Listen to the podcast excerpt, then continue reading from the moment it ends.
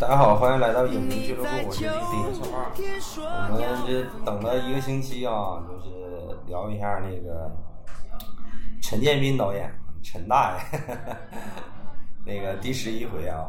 这个片子，嗯，反正票房不太好，但是口碑还不错。豆瓣儿应该上映第一天豆瓣开分就是八点三还是八点二，我记不住了啊。现在有点掉啊。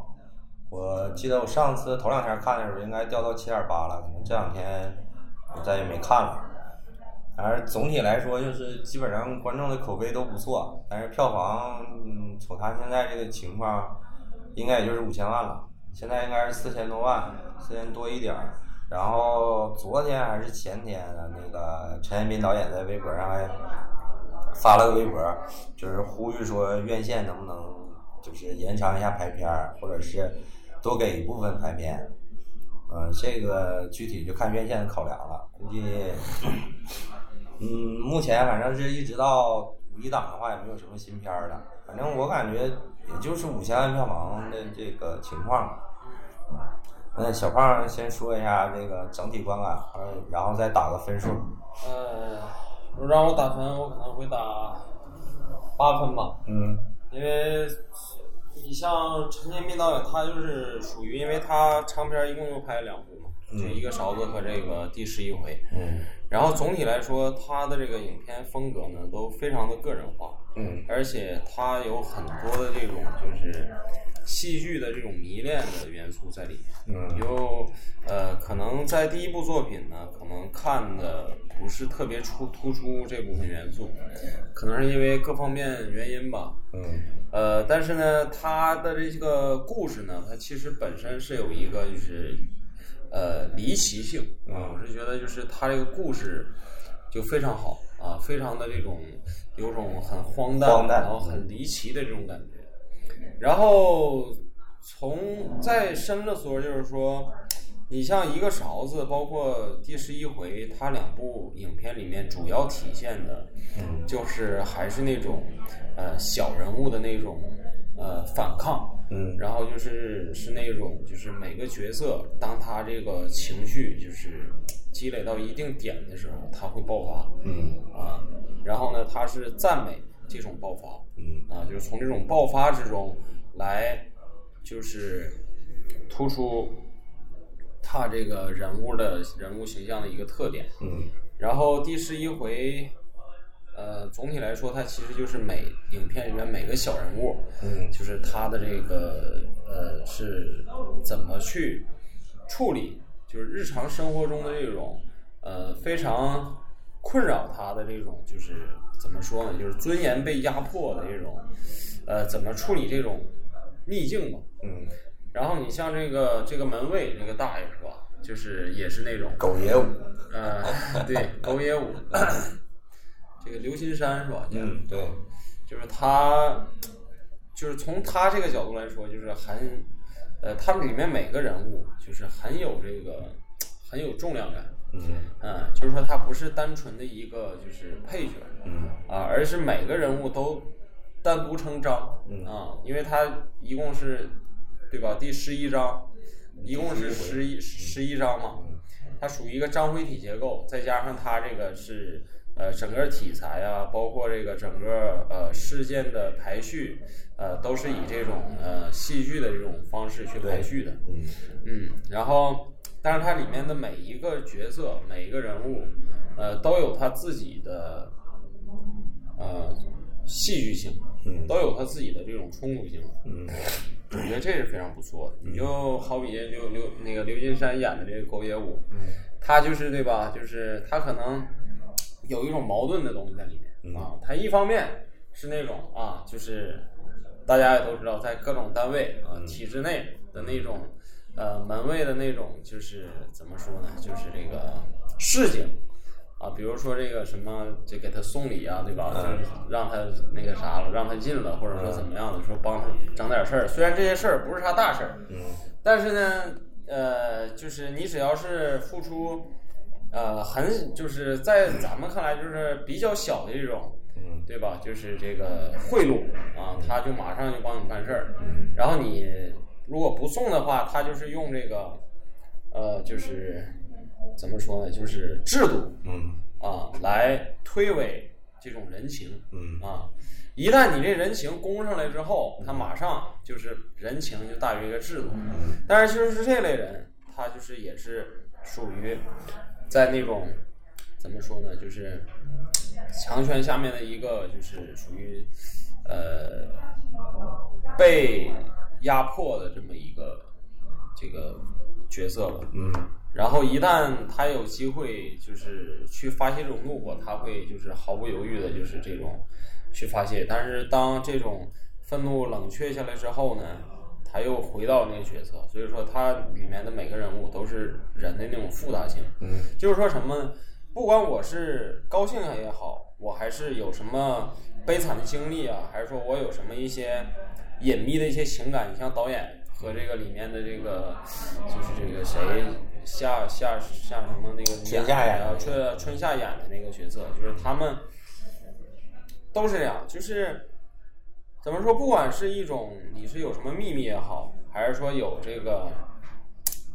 呃，有这种复杂性在里面也好，但最后呢，都回到平常嗯啊，都是这种，呃，所以我就觉得这个就是挺离奇、挺怪诞的，嗯这是我总体观感。嗯。但是我的话，我比小胖稍微高一点，我给打八点五分。啊，我觉得从两方面说，第一方面就是，呃，陈彦斌导演他从一个勺子第一部一个勺子嘛，到第二部，他这两部片子有一脉相承的部分，就是说他主角都是一个小人物，然后就是走入了一种很荒诞、很离奇的一个情境，然后主男主人公都是有一种很轴的那种感觉，就是。怎么说，就有点一根筋的那个样式，对。然后他其实也有一脉相承的部分，然后他到这个第二部以后，他嗯能明显感觉到他比第一部要进步很多，对，这是我觉得比较可喜的地方。然后第二点就是说，我很诚实的说，虽然这个第十一回有一部分情节我没看懂，但是我从看懂的这个部分来说，我非常喜欢，整体的观感还是非常好。呃，所以我就给这么高的分儿，就是八点五分。然后我的第一观感就是说，这个片子有点意思啊，就是他像小胖刚才说，他用一个戏剧性的这个戏剧的这个方式，弄的这个所谓的这个第几回第几回的这种的，包括就是里面他排的这出戏。就是什么刹车杀人案什么之类的，然后戏中戏，对戏中戏的这种感觉，然后他所有排练都在一个排的是个戏剧嘛，嗯，一个话剧嘛，然后他所有的都在这个舞台上面，就是一个红布，然后配上邓丽君那首歌，整体的风格感很强，很有非常有风格。形式感，然后红色的布啊，大家想一下，红色的布在一个舞台上面一直在飘啊，对，一直在抖动。所以说它寓意，包括里面就是说，可能陈导他个人的一一些恶趣味吧，然后跟我比较合。比如说大鹏演这个角色叫胡坤丁啊，然后春夏这个叫贾梅姨啊，就是梅姨嘛，呃那个，然后你像宋佳演的这个是甄曼玉，包括你像刘德山老师演的这个狗野武，其实就非常有意思。他这里边。他所有的就是说这几个人物，他对应的就是他一念这个角色的名字，大家都知道他影射的就是现实当中的演员或者是导演。但是你会发现，他不是胡起的这个名字，他有陈彦斌导演的一些恶趣味在里面。但是你仔细一想吧，他这个有一些东西吧，他会跟现实当中的这个演员和导演吧，都有一些就是类似的地方。所以说这个名字也不是。就是随便起的，就好像为了一个恶搞似的，还不是这种的。然后整体来说呢，表演在表演层面上来说，我觉得这里面出现的所有的人物，所有的角色，除了大鹏跟窦靖童以外，我觉得所有的人演的都非常非常好，都可以说是自己的一个代表性的作品。虽然说就是戏份有多有少，但是我觉得演的都很好。就是你像周迅，我像对是周迅，我我还以为我说错，就是周迅她刚出场的时候，就这个造型啊，就是很平民化的一个，就是家庭妇女的这种感觉，啊，当时就把我震了，因为我很喜欢周公子啊，就是我最喜欢的华语女演员就是周迅。啊，我看过周迅几乎所有的片子，然后我就突然恍惚了，我说这他妈是周迅吗？我去，简直了，而且那个就是关起门来对自己老公就是。有很严格，但是她还是很爱自己老公那种感觉，演的也非常好。然后刘金山老师的演技就不用说了，太，太就是就是这种老戏骨啊，就是你给他一个合适的角色，他发挥出来的东西就是非常非常惊喜。然后你像宋佳，他就演了一段儿，当然也很出彩。然后特别是春夏，春夏这张脸啊，就是有种故事性。对他，他他从那个踏雪寻梅开始，就是他这张脸吧，就是你不能说多好看，但是他这张脸太适合大荧幕了，就是大荧幕一拍，只要你碰见一个稍微会拍一点的导演，就拍的特好。然后整个春夏给我的感觉就简直了，这这个故事里面我非常喜欢春夏这个角色。然后剩下陈建斌就不用说了，他演的基本上他演技肯定还是在的。对。然后包括里边客串的，你像于谦儿啊，你像贾冰啊，就这种的，他们就是特都非常出彩。呃，整体来说，反正我的观感就非常好。我觉得那个王王学王王学啊，王学兵对王学兵演的那个也挺有意思。王学兵现在出来了是吗？啊，王学兵他当时应该是他那个事儿，好像是呃有点呃。稍微有一点偏吧，可能跟当时大家了解到稍微有点偏。他可能最后的定性是说是容留他人，哦，还不是说直接参与到好像是，然后也有一些相应的处罚可能是。但是现在，因为他像那个人潮汹涌，他也就是最开始不也露脸了，然后他应该是没事儿了。如果有事儿的话，就是不可能会让他出现的。这个具体的就不太了解，但是他的戏，整个这个律师这个角色还是很有意思。然后我的整体观感就是这样，我是觉得就是说，现在中国电影这种情况，我们就是非常需要就是那种大场面、大制作的片子，但是我们也更需要这种就是小成本偏艺术类的、接地气讲故事、讲一个就是接地气的故事这样一个片子，就是能把这个故事讲好。然后你稍微导演有点追求，稍微玩玩一点花活，我是非常喜欢这种感觉的。呃，我觉得这两种片子就是呃上亿成本的投资的大片，跟几几百万或者是小一千万成本的这种小片儿，我觉得对于国产电影来说都是很重要的。这是一个感觉。哎，那个就是那里面就窦窦靖童的那个怀孕的那个，是不是他继父？这个应该不是。你看聊聊到这儿，咱们就先聊这一部分。就是说，他这里边就是用陈建斌导演自己的话说，他其实拍了一部爱情片儿，就是他拍的其实是一部爱情片儿。那可能在宣发方宣发这个层面上，可能为了更好的卖片儿，在宣传上说它是个喜剧片儿，但是它其实跟传统的那种喜剧片还不一样，它是有点偏黑色幽默那种的，黑色幽默的这种片子。黑色幽默不是一个电影类型啊，就是你不能一个导演说我，一个导演可以说我在开拍之前啊，说我拍一个动作片，拍一个爱情片，拍一个武侠片这种，你不能说开拍之前你就说我拍一个黑色幽默的片，这是不对的，这只能说是你电影上映以后。里边的故事性，然后台词，包括戏剧性，对，然后大家给他定义说它是有这种风格。那如果从那个陈建斌导演他的这个本人的这个想法上出发的话，他是一个爱情片，那窦靖童这个孩子就不可能是就是这个马福里演的这个角色的孩子，但是他这个另外一半一直没出现嘛，就一直在打电话。这个也也有点意思。我觉得其中有很多情节，就是感觉就好像是有在影射，就是说，就是马福里，就是他那个，这个我感觉不对，我感我感觉不是。反正我当时看，记得有很多线索，你比如说这个，嗯，呃，那个马弗里去半夜去他女儿那那个就房间门口送那个什么那个签字的那个书吧，还是什么东西？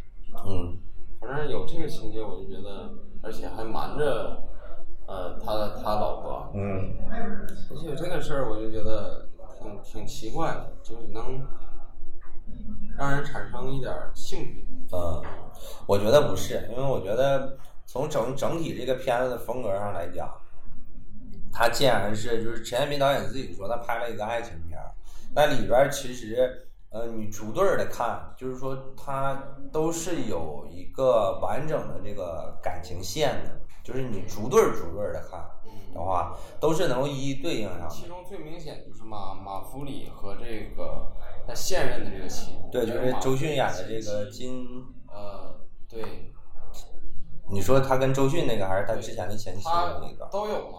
对。他跟之前那个他是属于另一种，然后和现任的这个周迅这个他是、嗯。就是更深一点，然后其中最深的应该我觉得就就是大鹏和那个和那个谁的吧，那个春夏演的那个角色，对，因为它里边就是说，你从爱情片的角度来说，就是每一对儿的话，就是马福里跟那个金彩玲，就是周迅跟陈彦斌这个角色的话，这个就没有太多聊的部分了，就是一个很传统的一个一对很平常的夫夫妻，那女方就是说怀孕的时候被那个孩子的亲爹给抛弃了。然后男方就是就是因为一个过失，然后坐过十五年牢，然后出狱，等于就是半路夫妻这种感觉，等于这种感觉。然后为了这个孩子，就是孩子怀孕了，然后为了引，就是最开始想打掉这个孩子嘛。后来那个就史航演那个就是那个 神经病那个大夫，就就是黑心大夫嘛。然后就是说骗他嘛，因为那个窦靖童不是威胁他嘛，然后他骗他这孩子打不掉了，然后他们就为了就是说引为了自己孩子，就是保保保存住这个多多的这个名声，然后就是在这个周迅的这个肚子上面放枕头，就是假装她怀孕，将来就是说这孩子出生了就假装是她的嘛。其实你就能看见，就是说他整个他他俩这一对儿。就是很正常、很普通的，就是为了孩子着想的一对父母。然后你从窦窦靖童这个角度，我先说一下，就窦靖童，这是我第一次在大荧幕上看见窦靖童的表演。我觉得不能说都出彩吧，但是就还可以吧，过一般吧，有有点过力啊，就一般吧，就还行吧，因为这第一回嘛，就是，当然好像还拿了一个什么北京电影节的什么女配角奖吧之类的，我记不住了。但是我觉得他演的演的就还可以，一般吧。然后他和他那个就是孩子，她怀孕了嘛，就他跟他孩子的这个亲爹的这条线，其实也挺有意思。因为包括最后就是类似于彩蛋的部分，就是说一帮那个女孩不是把他给摁到那个地上，然后有个女孩抢他手机念短信嘛，就是那个孩子亲戚给他发的短信嘛。其实你就从这些零散的片段当中，你就能发现，包括他在游乐场跟马弗里说啊，他就一直骗我。他就是一直，他就这么继续在在我面前演戏的话，我也愿意信。其实就是很明显能感觉出来，就是说他个人的感觉有点类似于单亲家庭。嗯，当然他自己马弗里不是他亲爹嘛，他肯定就是在心理上有一些自己的想法，稍微有些叛逆。在这个时间段，他碰见了一个所谓的咱们说渣男，应该是比他岁数大，因为他已经结婚了嘛。他可能稍微有一些恋父情节，他可能从小到大，因为他母亲比较强势，他可能也瞧不起马弗里这么窝囊的一个男人，然后他可能在外面可能碰见这个男人，可能就沦陷了，可能就是这种感觉。所以我不赞成小胖刚才说的，就是说这个孩子是马弗里的，这个我是不赞成的，啊，是因为这个。然后第三段就是小胖刚才说的，就是这个大鹏跟春夏的这一段，包括跟宋佳的这个，对这个三角恋的这个关系。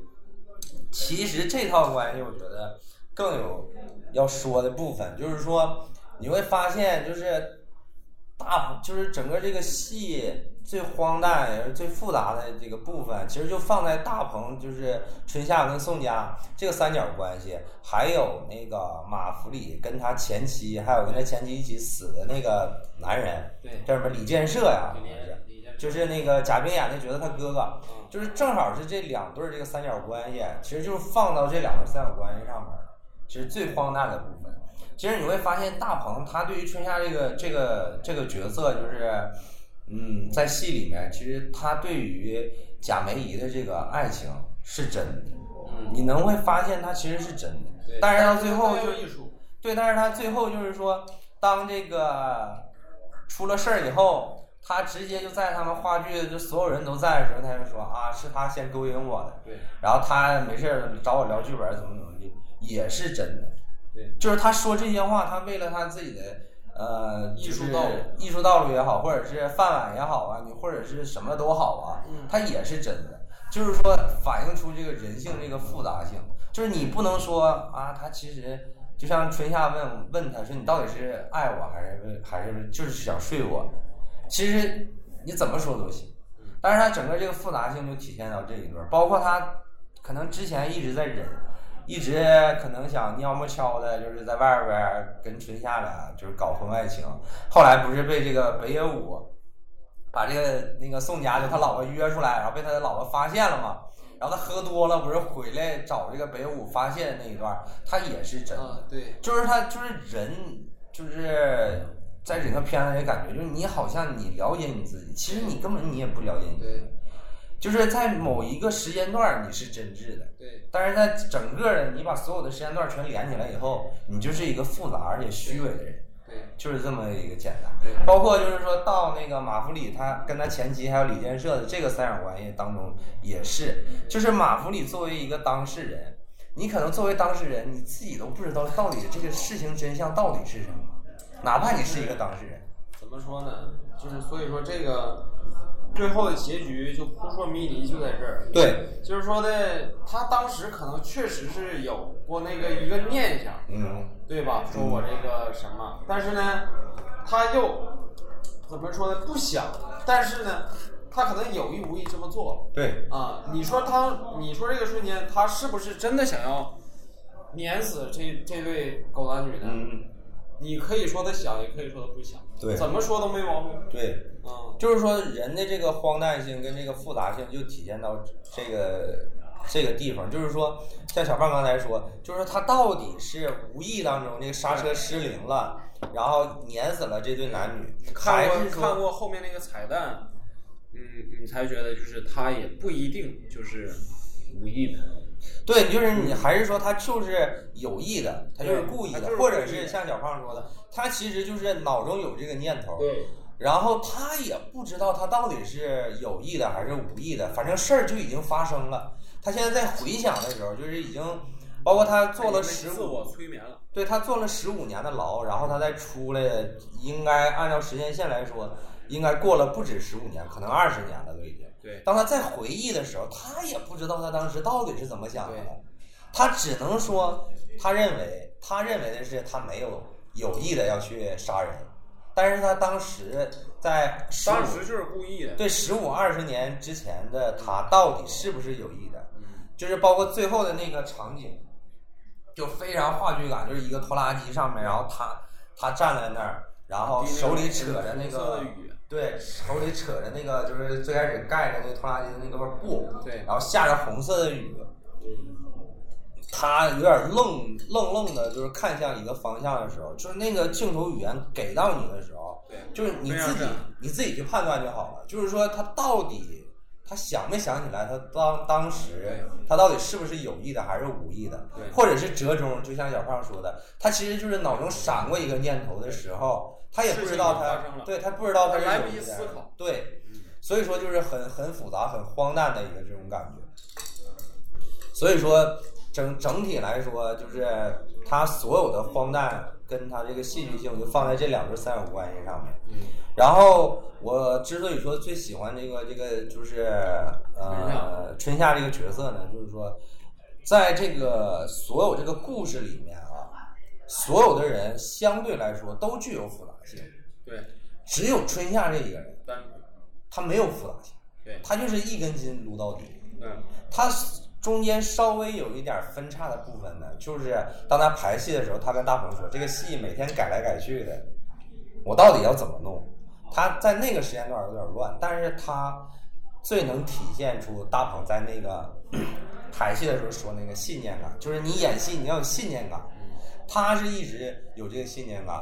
就是当他中间就是说大鹏，他是体验派。对，当时大鹏就是等于说就是当众羞辱他，就说啊，他老勾引我，然后那个找我看剧本之类的，然后他就消失了，他这条线就消失了嘛。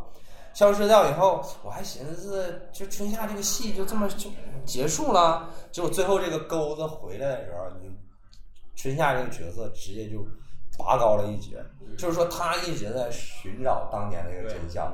他也不是说对这个案子多感兴趣，他也不是说想要为自己这个名声做一个。可以说，就是说啥呢？可能那一刻，嗯，他是对这个戏抱有信念，是一直都有。嗯。但是到最后那一刻呢，他之所以回来，不是因为说在大鹏，嗯，对啊，不是因为导演，而是因为我要把这个戏做好。对。也可能是啥呢？他一开始。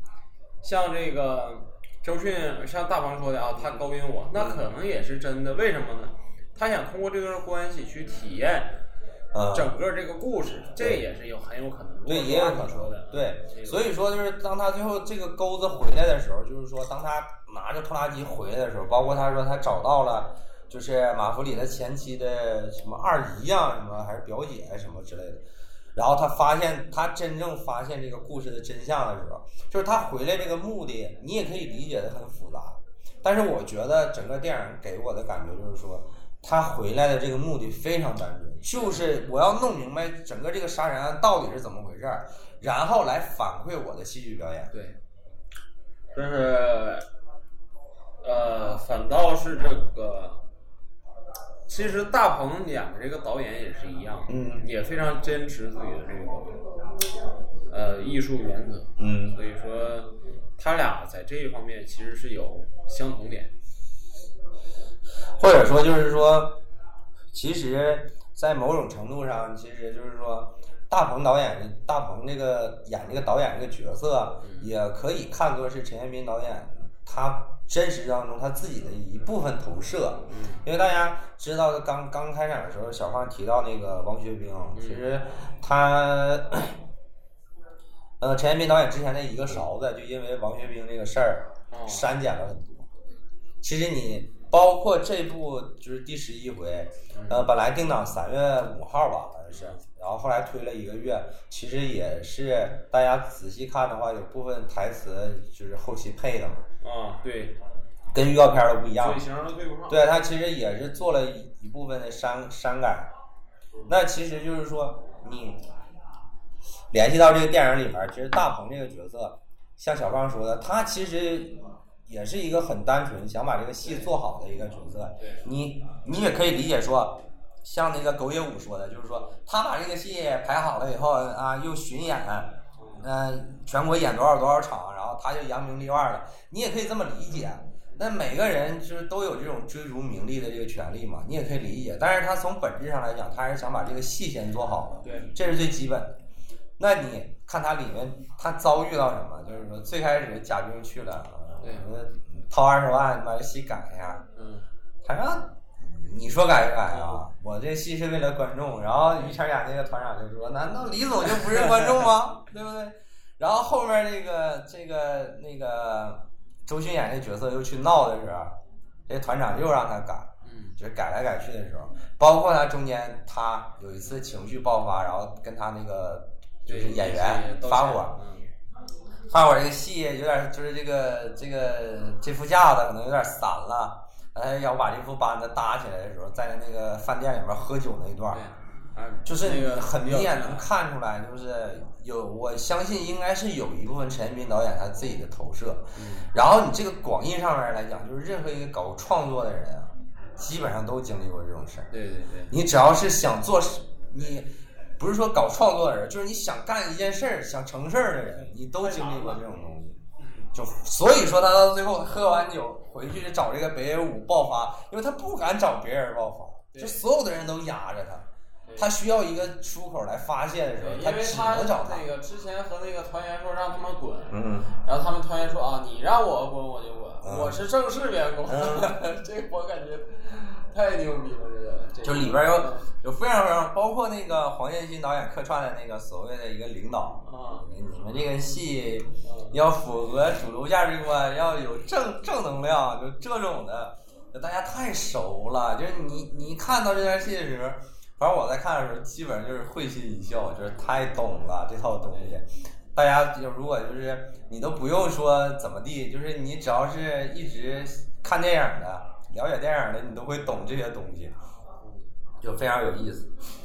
然后最后呃也不是最后了，就是我还想起到一点，就是说，呃呃，除了就是呃刚才说的这些情感关系以外，我觉得最后有一个点也挺打动我的，就是当那个拖拉机。最下面有一个那个，好像是拖拉机牌子那个名牌啊，就是一个银白色的一个牌子，然后最后刻了那个那个结婚证的一个名那个名字的时候，然后那个镜头在那儿停止，然后升字幕嘛，然后那个镜头就一直定格到那个牌子上面，哎，我当时觉得这个结尾设计的真好，就是你能就像那个。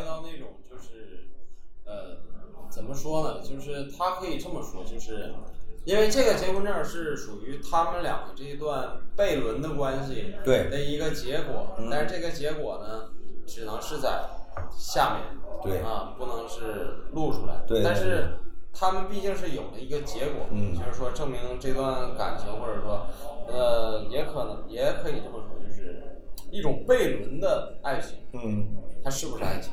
对，或者是说，就是说我这个。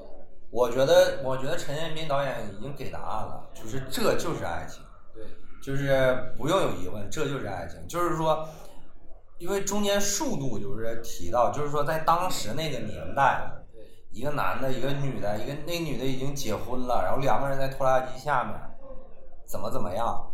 那个春夏也说，然后那个黄建新导演也说，你这这这这么排，你这个戏这怎么怎么的？那到最后，包括就是说，大家一直在说他俩的关系到底是什么？马弗里说他们就是对狗男女，有人背着我，什么裤子都脱了什么之类的。然后那个贾冰说：“我哥哥不是那样的人，我哥哥怎么怎么地啊？是马弗里他媳妇先勾引我哥哥，怎么怎么地？就是说，所以说，我的意思是，就是你你一个人，就是你当你发生爱情以后，就是一男一女。”就是说，所谓的就是违背了所就是一些道德层面上的东西以后，在外界舆论的压力下边，就是无数的人会有各种版本描绘你们之间的故事，但是可能真相只有你们两个人知道。那你们两个人有没有勇气去突破这样一些东西？就是哪怕是一点点的突破，有没有这种勇气？这才是爱情的力量。那最后这个牌子出现的时候，我觉得他们就是有这一点点的勇气，哪怕是说这个牌子只能永远在这个拖拉机下面，可能永远都不会有人发现。嗯。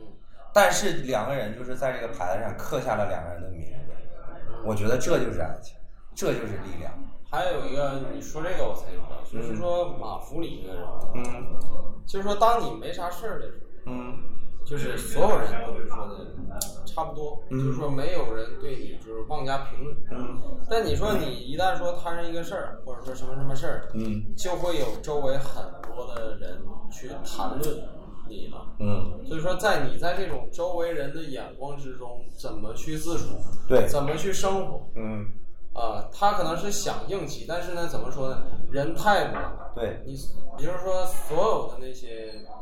关系你怎么去处理这些关系？你可能我想处理，或者说我想把这别人的看法给扭转过来也好，还是说去讨个说法也好，最后就是算了。嗯，也就是说就过去，就是一种无力感。对他演那个马弗里这角色，就是当他就是他就是一个普通人。然后当还不是说这种就是突然受到了某种关注，而是说他已经预想到，当这个戏播出就是这个戏公演的时候，演出的时候，他可能会突然成为大家的一个焦点，他已经就开始恐慌了，他已经无法是就是自己跟自己相处，他已经无法自己跟自己相处了，就是。你会发现他非常紧张，然后他也不知道这事要怎么办。就是一个小人物，就是突然之间被推到风口浪尖上以后，你就很迷茫。所以说，在里边他非常执着的，就是问两个问题。第一个问题就是他家那个豆花到底是咸了还是淡了？他其实就是想找一个事儿做，就是稍微的能够分散一下他的思维。然后第二点就是他永远都在说，就按你说的办，按你说的办。其实他自己根本就不知道到底要怎么办，他也听不懂，就是那个律师也好，包括那个 P 哥也好，那讲那些东西，他也听不懂。他只能说，但是他自己也没有什么别的解决办法，他只能说我就按你说的办。然后最后他老婆忍不了了，他老婆替他出头的时候，他也没有别的话来说。他始终是一个就是怎么说呢，无力感。对，就是说的都行啊，就是都行这种感觉。到最后他其实就有点躺平了，就任人宰割了。就像小胖说的，算了，就是这事儿，哎，按咋咋地了，就是我也我也不想折腾了，就是有点有点这种感觉。然后还有一个就是，我是从这里边想的，嗯，就是说，因为你像大鹏导演的这部戏哈，它是根据这个真实事件改编，嗯，它是属于里面数次提到了两个东西，嗯，一个是生活的真实，一个是艺术的真实，嗯，所以说，我想陈建斌在这部戏里，他可能也是在探讨，就是说艺术。呃，里面的真实和你现实生活中的真实，他们之间有什么关系？对，就好比现在有很多电影都是改编自一些真人真事儿，嗯，比如说一些，你就哪怕是什么天涯论坛也好，它也算是真人真事儿。对，所以说，就是这种生活里面的这种东西，这种真实，呃，经过艺术加工之后的真实，嗯，他们之间。是一种什么样的利害关系？啊，我觉得他是在这个稍稍稍微谈到了这部分内容。嗯嗯。然后最后我还想说几点，就是第一个就是这个删减的部分，就是我刚才提到的，就是呃里面有一些口型对不上的这个，其实最明显的一个部分就是，呃马福里他媳妇儿为什么就是发火杀到这个剧院了？就是因为那个马马福里对着这个电视机一排电视机，然后说。就是春夏说的嘛，说你你强奸了我们的灵魂，你是个灵魂强奸犯，然后这三个字儿又替换成了乌龟王八蛋，然后第二点就是那个周迅杀到那个剧场以后，然后就说那个那个那个谁，那个说那个春夏说你凭什么说那个我老公把你给强奸了？然后那个大鹏说。啊，他想强奸他，他配吗？然后就所有的强奸那两个字全换成了那啥，就是你看只有几个字的差别，这个戏就出不来。我看那场，我后面有一对就是那个情侣，那个女那个女女生一直问那个男生说啥呢？什么意思？就他没听出来是，到底是什么意思？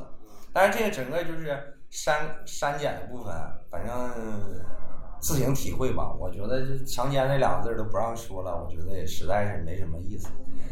然后，呃，还有一点，怎么说呢？就是，呃，这个放到最后聊吧。小胖，关于这个电影还有要说的吗？没有。没有的话，我们就是就是，其实我跟小胖小胖想到一起了，就是最后我们聊一个小插曲，就是电影照进现实啊，就是。这么多年，就是我记忆当中，就是说，根据这个真人真事儿改编的，或者是也好，或者是像小胖说天涯论坛也好啊，新闻也好啊，当这个电影拍出来以后，对现实生活造成影响的这样几部电电影，跟大家简单分享一下。第一个就是冯小刚导演的手机。啊，这个大家应该都知道，就是跟崔永元这种关系嘛。里面崔永元认为。葛优演的那个演手机就是他自己，然后在当时这个手机好像是零三年吧，好像是。两千年，两千年，反正两千年左右的这个片子的时候，在当时这个资讯非常不发达的情况下，真的有很多很多人就认为那就是崔崔永元本人啊，在那个手机电影里面又搞婚外情，完了天天没嘴里没句实话。还主持节目叫什么有一说一呀？结果影就现实当中说崔永元还叫实话实说，结果嘴里没句真话，完在外面找小三儿搞婚外情，乱七八糟的。然后对崔永元他自己本他自己本人说，因为后续不是说冯小刚还拍手机二嘛，然后就因为这件事儿引发了一系列的事儿嘛，最大的事儿就是范冰冰那个偷税漏税的那个事儿嘛。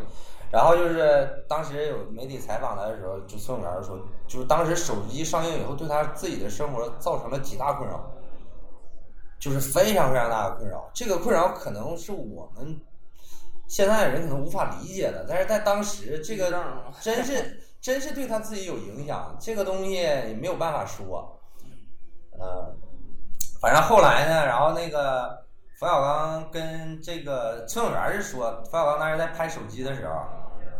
是到崔永元家里面，是跟崔永元聊过这个电影的一个大框，然后有很多细节都是崔永元告诉他的。然后就是说崔永元讲一些他作为主持人的一些经历，包括里边有一有一个情节是，呃，有点类似于就是央视的这个主持人去参加什么普通话培训呀，就是或者是上普通话课呀这种的。然后其实就是走个形式这种的样里面出现了很多真实的就央视主持人，包括什么撒贝宁啊这种的都有，但是就唯独没有崔永元，所以说就很多很多人就认为他其实就是演的就是崔永元，反正就是乱七八糟。后来崔永元说他跟冯小刚达成了一定程度上达成了和解，包括后来他还跟冯小刚做过节目，但是一直到冯小刚要拍《手机二》的时候，崔永元坐不住了，崔永元说怎么还能拍续集呢？然后。那个最开始说那个刘震云是编剧嘛，刘震云说我们拍的不是手机二，我们拍的是朋友圈。结果后来可能是宣发或者是资本的力量吧，给他改又叫手机二。结果崔永元坐不住了，就炮轰冯小刚开始，然后就引发了一系列的事儿，然后范冰冰的事儿也被弄出来了，反正影响挺大。然后再往后的话，还能想起来有部片子，就是李连杰拍的那个《霍元甲》。啊。那个片子在上，对，那个在上映不久的话那个霍元甲的那个后人就把李连杰给告了嘛。因为在电影里面，就是霍元甲就是被满门就给灭了，就是被他那个就是里边那反派就给灭了。那那个霍元甲后人就说：“这我们还活着呢，这这怎么就把我们都写死了呢？”然后其实他告的也不对，其实你应该告编剧嘛，或者是告出品方之类的，你跟李连杰也没关系啊。然后当时这个新闻后续是怎么处理的，我就没有跟进了，因为那时候资讯也不发达。然后我还能想起来，就是一零年陈凯歌导演拍过一个那个电影《梅兰芳》。哦哦，对对对，这个当时拍《梅兰芳》的时候，梅兰芳的后人。对，就是梅葆玖先生嘛还在呢嘛。梅葆玖先生在的话，这种情况。呃，反正我看过一些新闻，包括资料，就是说梅葆玖先生对这个片子干预很大。其实最大的一个干预，呃，除了就是说里边黎明跟那个章子怡这个角色，就是梅兰芳跟孟小冬的这个角色之间这个感情戏，可能影响的比较大以外，最还有一个特别大的。影响就是，当时因为这个艳照门事件，导致这个阿娇的这个名声不太好。梅葆玖先生是强烈抗议阿娇出现在这部电影里面，所以阿娇都已经拍过戏了，所以陈凯歌后来把阿娇所有的戏全部剪掉。啊，这个我觉得无可厚非吧，大家细品吧，自自己理解吧。然后就是好像一一一七。一七年、一六年有有一部那个冯小刚导演，又是冯小刚拍一部《我不是潘金莲》啊，然后就是有一个现实当中当中叫潘金莲的一个女的给冯小刚告了，就是这个电影有辱他，就是对侵犯他的名誉权。然后后来这个是法院是没采纳，根本就没接这案子，说这个有点扯了，有点扯了。然后就是，呃，一九年还是一八年？一九年吧，应该那个我不是药神，我不是药神，不是根据那个真实那个大哥叫那个药侠那大哥叫陆勇啊，好像是叫陆勇吧，我记不住了。那个因为药神一项法案，改革啊，因因为那个药神那个片子很火。呃里面就是像小芳说的，推动什么改革呀，包括什么药加入医保啊这些，我就大家都知道，我就不说了。呃，当时《药神》上映不长时间，因为票房很火，这个片子包括它里面原型就是勇哥也被推出来以后，再次就是再次被推出来以后，有了一些相对来说比较负面的一些消息就出来了，比如说。有很多人也说，这个勇哥就所谓这个药侠，他自封的这个药侠，他很以这个所谓的这个虚名自居，就是他有点爱慕虚荣这种感觉。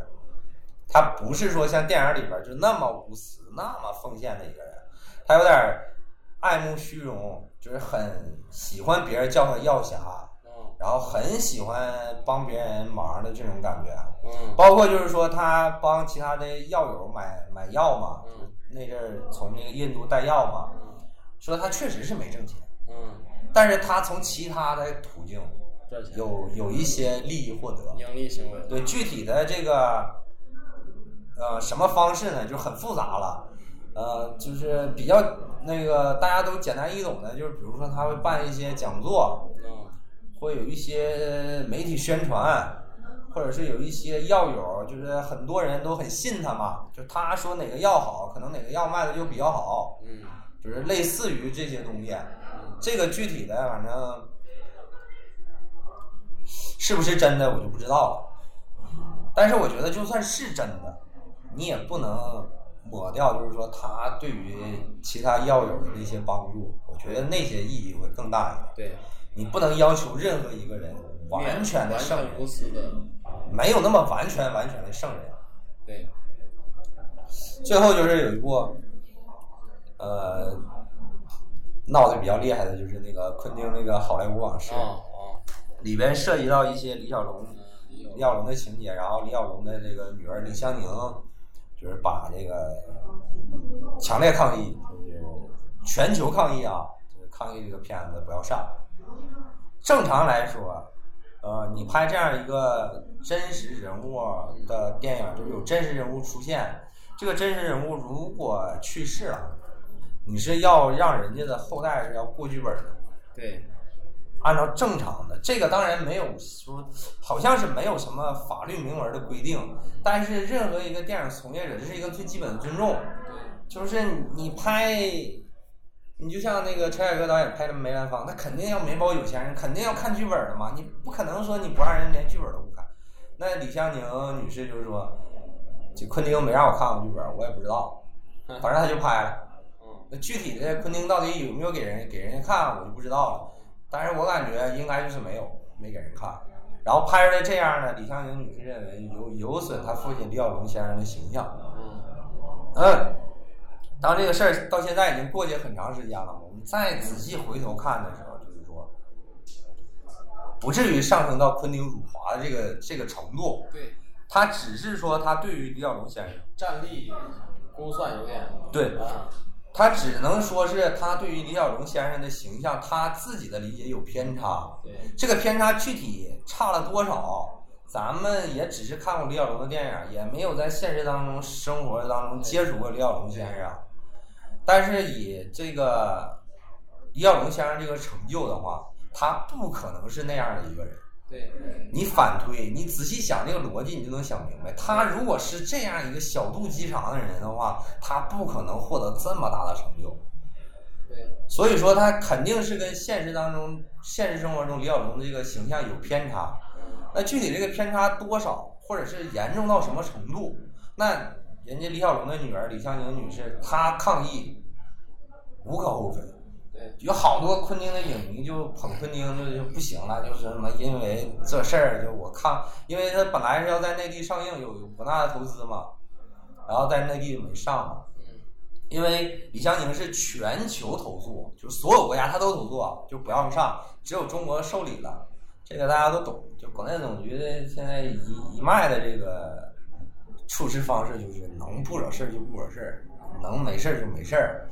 一个电影，而且李小龙先生在。海外当然很有名，但是对于中国人来说，李小龙先生的形象已经被神化到一定程度了。对这个东西，在如果《好莱坞往事》就在中国大荧幕上映了，会引发一系列的事情。这个东西，它不是说广电总局就好像就怎么就怕事儿啊？这怎么这一个电影能怎么样？它不是那么简单的事儿。包括后面李小龙基金会也好，有很多很多东西，它背后有很大的东西的。李小龙的名字已经是一个品牌了，有很多很多涉及到各个方面的东西。所以说这个事儿，我觉得李香凝女士她做这个抗议完全没有问题。对，嗯，反正这就是我能想到的，就是呃最近这几年，然后电影照进现实的这个部分，反正跟大家分享到这儿。嗯，然后我们这期就先录到这儿。好，嗯，那我们下期再见。下期再见。说好不为你忧伤，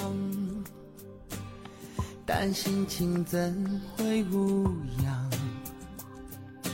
为何总是这样，在我心中深藏着你。想要问你想不想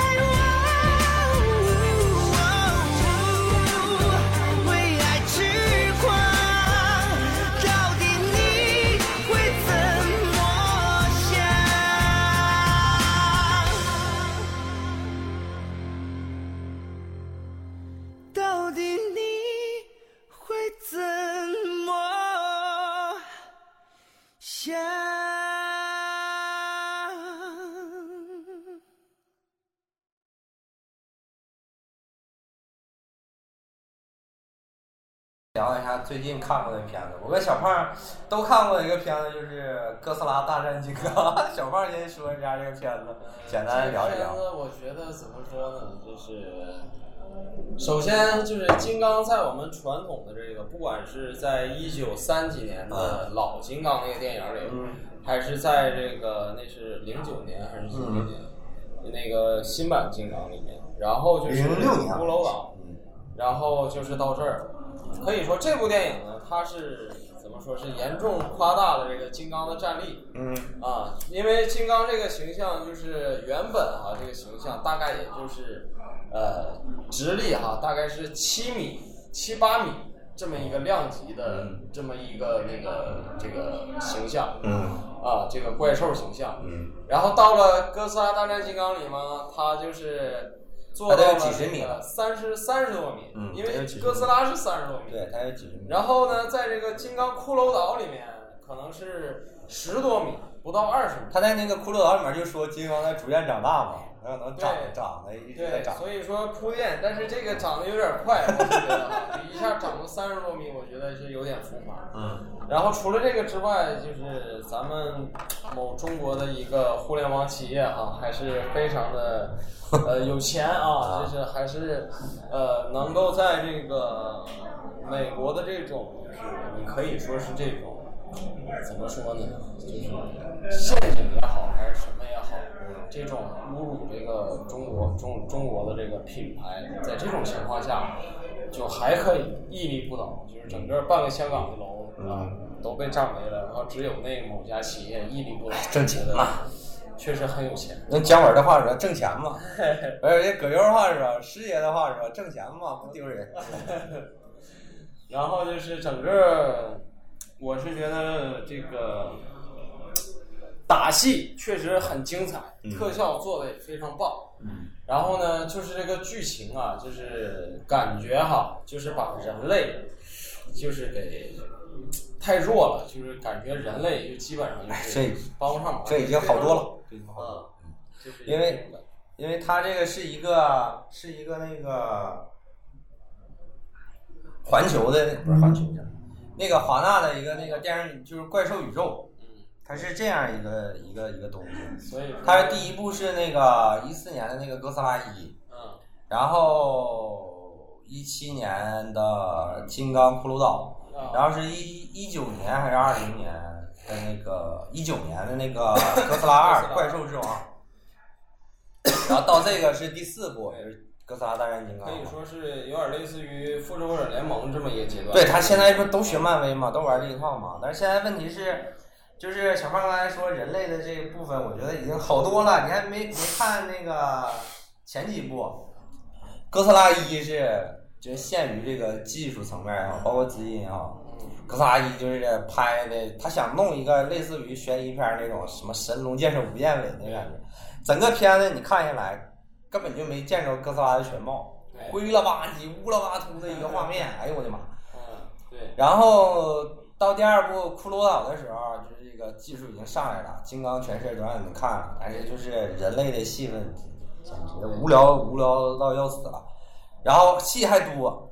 到第三部那个哥斯拉二的时候，哎，就是技术方面当然就怪兽打架都当然都就差不多，但是这人类就是各种圣母心呐、各种心灵鸡汤台词往上怼呀、这个墨迹啊，你就觉得哎然太磨叽了，不要看这些。这个里面的剧情，我感觉设计有有点老套。